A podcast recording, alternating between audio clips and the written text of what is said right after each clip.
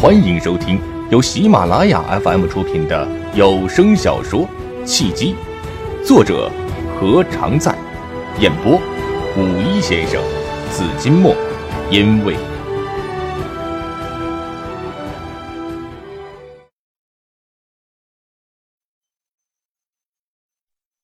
第三十九章，世事洞明皆学问。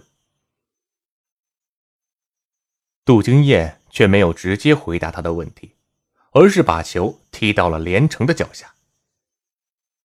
连城了解我，连城对爱情的看法呀，就是我对爱情的看法。连城被意外的点名，想不接招也不行了。他见齐全心情大好，也接力一样的把球带到了齐全。齐少对爱情的看法，就是我对爱情的看法。赖皮，苏新慧又笑了，拿起了筷子，又要打连城。你这人怎么这么无赖呢？齐全呵呵一笑，我对爱情的看法呀，是随缘而行，随遇而安。来了就来了，心动了就不要拒绝，没来就没来，别去强求。切，等于没说。魏菲菲很不满意齐全的回答，摆了摆手：“齐少，既然是随缘而行，随遇而安，那你为什么又要拒绝玉儿呢？”连城有过上一次和杜金燕聊起初恋的经历，知道两个男人私交深厚的标志是可以毫无隐瞒的谈论感情，他就有意的引导齐全继续在感情的话题上迈进。今天的爬山，不仅仅是爬了一座现实中的山，也是他的人际关系运作学的再一次实践。他想攻克齐全这座高冷的雪山。生活之中处处皆学问，交往之时点滴是文章。玉儿，你怎么知道我和玉儿的事情？齐全一愣，随即明白了什么。摇头，无奈一笑。难道就是上次在素心斋的一面，你就看出了玉儿和我的关系？连城点头笑了笑，见齐全也提到了感情经历，杜金燕心中对连城的佩服又上升了一个层次。以齐全淡漠的性格，连和别人多说几句话都嫌烦，现在他居然也敞开心扉。谈及最隐秘的感情了，连城还真是一个让人放下伪装、卸下心中包袱的人际交往高手。杜金燕再一想，苏仙慧平常虽然不是高冷的女人，一向以女汉子自居，但苏仙慧毕竟是美女 CEO，既有美貌又有身份，不是谁都可以和她打闹取笑的。连城和苏仙慧之前。也不是很熟，相信爬山之后，他和苏仙慧的关系会有全新的突破。香山之行收获最大的人是连城，他接连攻克了两座高山，齐全和苏仙慧。杜金燕暗暗点头赞许，他为连城高超的交际能力叫好，作为连城的朋友，他深感荣幸。是的。杜金燕现在在连城的面前，再也没有丝毫比连城高上一筹的优越感了。相反，他还觉得连城以后的成就不会在他之下。就是现在，尽管连城还一文不值，却依然可以助他一臂之力。只要连城再进一步达到了世事洞察皆学问，人情练达即文章的境界，那么连城基本上就可以无往而不利了。谋事在人，任何事业的基础，人是根本。苏仙慧虽然没有杜金燕想的那么远，那么复杂，却也是觉得连城真有一套，居然让一向被业内称为世外高人的齐全入世了。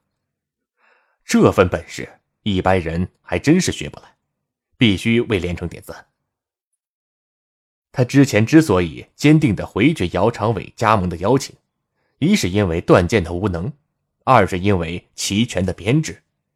现在齐全有回归正常的迹象了，他是不是可以重新考虑姚长伟的邀请了呢？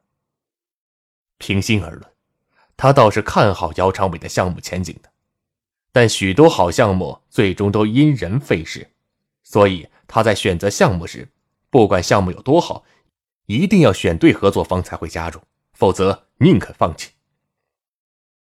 项目再好，也要有具体的人来负责，负责的人不行，多好的项目也会失败。就和一辆汽车性能再好，司机不好好开车，非要撞山，再好的车也会报废一样。还是不行。苏仙慧又想到了段剑，如果段剑还在项目之中，他还是不会加盟的。一粒老鼠屎会坏了满锅汤。除非断剑出局，否则免谈。我和玉儿的故事说来话长。齐全叹了一口气，他也不知道为什么，今天和几人一起爬山，听了连城讲了郭靖追黄蓉的分析之后，再和一群人说说笑笑，忽然之间心胸就开阔了许多。和以前封闭的自己不同的是，有什么话也想说出来了。他相信是连城的健谈和开朗感染了他。我和他认识也有十几年了吧？啊！连城吃惊不小。玉儿也才二十多岁啊，十多年前你们就认识，不就是青梅竹马了？算是青梅竹马了。不过我和玉儿的情况有点特殊，她是一个孤儿，小时候失去了父母。被送到了孤儿院。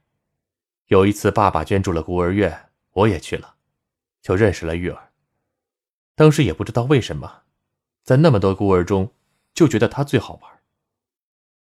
我就对爸爸说：“我要和玉儿交朋友，一直负责玉儿考上大学工作为止。”爸爸答应了我。齐全自嘲的摇了摇头，笑了。当时觉得自己很了不起。后来长大了一些才知道，负责育儿考上大学，再找到工作，至少需要花费十几万元。而我在拿爸爸的钱当英雄。再后来，我又知道了另一个词：有钱任性。连城会心的笑了。许多时候啊，我们经常说别谈钱，谈钱就俗了。但现实却是，有钱走遍天下，没钱寸步难行。钱是俗，但我们都是俗人，所以还是需要俗物的。有钱也是福报，也只有有钱，才能做到更多对别人和对社会有益的事情。说得好。齐全对连城的补充很是赞同。所以啊，我很感恩我有一个有钱的爸爸，才让我帮助如玉儿一样的很多人。玉儿一直在我的资助下走完了人生的必经阶段，我每年假期都会去看她，我们一起爬山，一起徒步旅游，一起学习，一起成长。可以说，从童年到少年，再到现在的十几年的光阴里，我和她几乎是没有分开过的。大学毕业后，她留在了北京，先是到爸爸的公司工作了一段时间。或许是觉得受惠于我家太多了，他辞职了，自己开了一家素斋馆。开始的时候生意不太好，我就带着一些朋友去支持他，慢慢的生意就好了起来。现在已经在北京开了三家分店了。齐全停顿了片刻，目光没有焦点的望向了窗外，窗外花红柳绿，春已深。夏已至，季节的变迁带着对往事的留恋，他陷入了对往事的回忆之中。这些年来，玉儿习惯了我的存在，对他来说，我既是他的大哥哥，又是他在世上的唯一的亲人，也是他最爱的人。但不知为什么，虽然我也很喜欢他，甚至是爱他，但。只有亲情之爱，是哥哥对妹妹的爱，只想照顾她、保护她，而不是想和她一起度过余生。他也不要求什么，只是默默的守候着我。也许等我结婚了，他还会一直守候下去。齐全的故事让所有人都陷入了沉默之中。玉儿的不幸是自幼失去了父母，他的幸运是遇上了齐全，但齐全既是他的幸运，又是他的不幸。幸运的是，齐全给了他一个幸福的童年和家庭的亲情；不幸的是，他爱上了齐全，齐全却无法给他一个天长地久的爱情。既然青梅竹马两小无猜，玉儿爱的只是你的人，又不是你的钱，你为什么不接受他呢？茉莉第一个问出了心中的疑问。对啊，有人说，凡是有钱的男人，脑袋都装的是投资概念。你一不小心就被他给投资了，那么你迟早是要收回成本的，甚至还要在你身上赚上一些。正所谓天下没有白吃的午餐。你帮助玉儿，难道就没有一点功利心？投资了那么久，娶了她，不是连本带利的就都收回了吗？魏菲菲也发表了她的看法。齐全帮助玉儿不是投资，是无私的奉献，所以他才对玉儿没有非分之想。苏仙慧到底是出身不同，从小生活在富足的家庭，从来没有为生活发愁的她，起点。肯定要比茉莉和魏菲菲高了许多，看待问题的高度也高了许多。不过玉儿对齐全的爱也可以理解，最长远、最聪明的投资是感情投资。齐全正是对玉儿无所求，玉儿才爱他爱的纯粹，爱的彻底。感情上的事情不能勉强，齐全爱不爱玉儿都是缘分。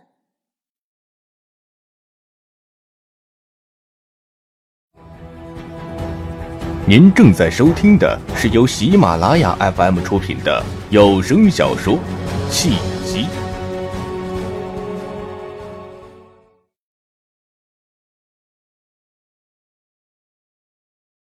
齐全说出了他和玉儿的往事，心情释放了之后，忽然觉得轻松了不少，哈哈一笑：“ 随缘吧，谁也不知道明天是刮风下雨。”还是风和日丽，但有一点，没有到达不了的明天。哎，齐全，你是不是觉得玉儿爱上你，想嫁给你，是因为想过富太太的生活，或者说他想当灰姑娘？玉儿不是那样的人，她在生活上是很简朴的，从来不乱花钱，性子很淡然。她开素心斋的钱是她自己这些年攒的钱，没有要我一分钱。如果他是为了钱，想从我手中拿走一千万，也不过是一句话的事情。齐全冷冷的看了苏仙慧一眼，对苏仙慧的说法很是不满。如果连城喜欢上了你，你会觉得连城是喜欢你的钱吗？连城怎么会喜欢上我？你别乱点鸳鸯谱好不好？苏仙会被齐全的话给逗乐了，咯咯一笑。不过呢，如果连城真的喜欢上了我，我觉得他就是为了我的钱，是图谋不轨。我有这么无耻吗？连城很无辜的中枪了，一摸鼻子，苏姐啊，拜托你不要戴着有色眼镜看人。我是一个男人，可以凭借着自己的能力赚钱，我拼的是才华，不是脸蛋儿。你现在这么穷，只要你喜欢的人比你有钱，就会被人怀疑你是为了钱。苏仙慧就是对连城有气，只要有机会，就会不遗余力的打击连城。穷人就没有谈恋爱的权利了，穷人就不能喜欢白富美了？好吧，我就喜欢你了。你可以不喜欢我，但你阻止不了我喜欢你。连城知道苏仙慧是故意找茬，他也不甘示弱。苏仙慧，我喜欢你啊，我就是喜欢你。苏仙慧捂住了耳朵，没听见，听不见。众人大笑，就连茉莉也是乐不可支。齐全一拍连城的肩膀：“别急，连城，早晚有一天你会成为有钱人。”苏仙慧，记住一句话：莫欺少年穷。尤其是连城。有我，有杜经燕，再有姚长伟的赏识，你觉得连城还会一直穷下去吗？认识齐全以来，齐全从来没有给连城带过什么承诺，连城也没有提过。现在连城是第一次郑重其事的暗示他会扶植连城，不但让连城惊喜交加，就连杜经燕也是一时的震惊。齐全的分量可比姚长伟要重多了。齐峰名下的产业众多，别说一个连城了，就是十个连城也可以随意安排。而且谁不知道齐全身边一直没有一个得力的助手？别的不说，就是齐全让连城担任他的助理，不出五年，连城就会是齐氏家族产业之中一家公司的副总，到时年薪百万。豪车豪宅都不在话下。茉莉捂住了嘴巴，眼中的惊喜之色如窗外的阳光，热烈而奔放。魏菲菲心中喟叹一声：“莫欺少年穷的道理谁都懂，但真正有眼光的人并不多，她也是其中之一。如果他早早的就看出了连城会有一飞冲天的机会，他以前对连城好一些，不信拿不下连城。”人才最落魄的时候最脆弱，可惜身边有这么好一个无限可能的潜力股，却被他生生的给错过了。只有苏仙慧不以为然的翻了翻白眼，切了一声，没有再说什么。其实他心里在想：齐全，你以为我真是嫌弃连城的穷啊？不过是玩笑话罢了。你别以为只有你赏识连城，我也很欣赏连城的。当然了。是欣赏，而不是喜欢。饭后，众人打道回府，齐全先走一步。杜金燕随后也告辞而去。苏仙慧听说连城要搬到杜金燕的房子，就自告奋勇的要帮忙。连城东西不多，一辆车的后备箱就装下了。但既然苏仙会主动热情，他又不好拒绝她的好意，就只好同意了。心想。苏仙会说是帮忙，别添乱就行了。一行四人，两辆车来到了连城的住处。苏仙慧是第一次来到连城家，一进门就大呼小叫：“连城，你住的简直是狗窝，太脏太乱了！”连城就知道苏仙慧不会有好话的，翻了翻白眼，没有说话。茉莉不干了，忙替连城辩解：“苏姐，连城是要搬家。”收拾了东西才显得乱了一些，平时挺整洁、挺干净的。不对，这话我怎么听着不对啊？茉莉，你平时是总来连城这里，还是已经和他住在一起了？苏仙慧一脸审视的表情望着茉莉。不是呀，苏姐，你别乱说，我也是昨天才来一次。茉莉脸红了。那你脸红什么？苏仙慧嘟囔了一句，到处转了转，就没有兴趣了，一屁股坐在沙发上，指挥连城：“哎，连城，来客人了，你也不招待一下，最起码来杯白开水吧。对了，你和齐全在密谋什么合作啊？齐全是不是想请你当助理？”“我和齐少啊，就是正常的朋友关系，没有商业上的合作。”连城拿出了一瓶农夫山泉，递给了苏仙慧。没有水杯了，你就喝瓶装水吧。哎，苏姐，今天齐少和以前不一样了吧？你觉得和他合作还有障碍吗？嗯，是比以前进步了。嗯，但要说合作呢，还太草率了。再有进一步的了解再说吧。我不是说过了，除了齐全之外，还有一个断剑吗？除非断剑出局，否则姚长伟的合作提议我不予考虑。苏仙慧拧了一下，没拧开瓶盖。见连城伸手要帮他拧，他轻描淡写的笑了笑，再一用力就自己拧开了。哎，我的态度已经很明确了，你可以直接告诉姚长伟。不过呢，连城，你今天的安排很有意思，也很高明，让我对齐全的印象改观了不少，也让我对你刮目相看了。啊，得承认你在人际交往上面很有水平。老实交代，跟谁学的？知识改变命运，读书使人进步啊！哼。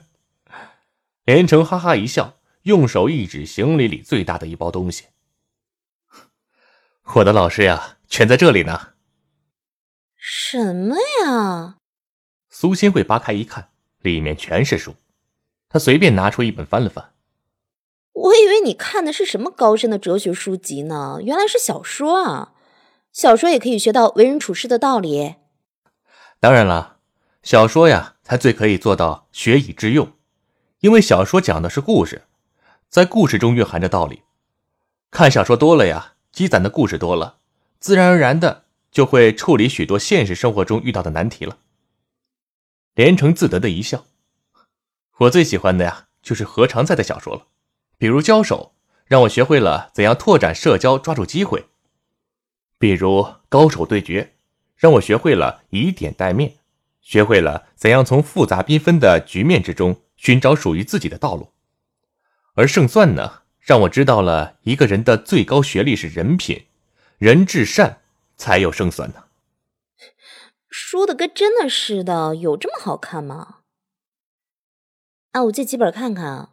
如果和你说的一样好，我请你吃饭；如果不好，我就直接当垃圾卖了。苏新慧弯腰在连城的书堆中翻来翻去，她曼妙的腰身和浑圆的臀部就毫无保留的呈现在了连城的面前。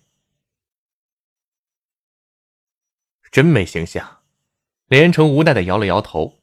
虽然他是一个正常的男人，很欣赏苏仙慧弯腰的风姿，但毕竟茉莉和魏菲菲在旁，他不好意思看个没完，只看了两眼就转移了目光。不过，只看了两眼就更加肯定了杜经燕的判断：苏仙慧的身材确实健美，浑圆的臀部，腰身纤细，一看就是好生养的体型。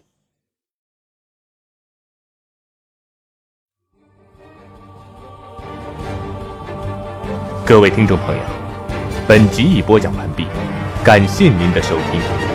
如果有喜欢我声音的朋友，请您点赞、留言，您的支持就是我最大的动力。